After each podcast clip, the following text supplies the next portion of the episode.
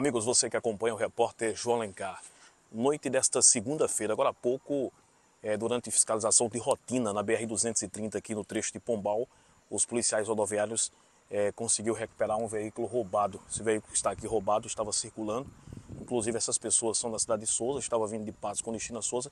Quem vai trazer as informações é o inspetor Lucena, que vai trazer as informações. Inspetor, é, quais são as informações que você tem a, a respeito desse veículo?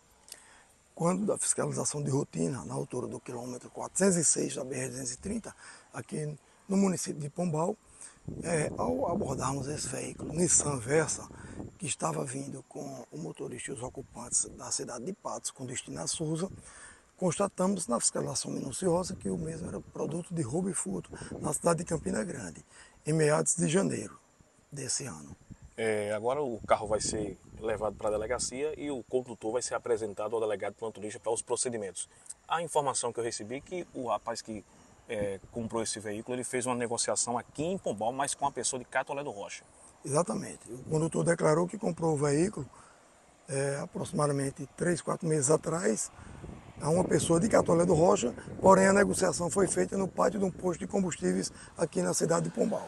Tá aí, com informações para você, repórter João Lecato, de olho.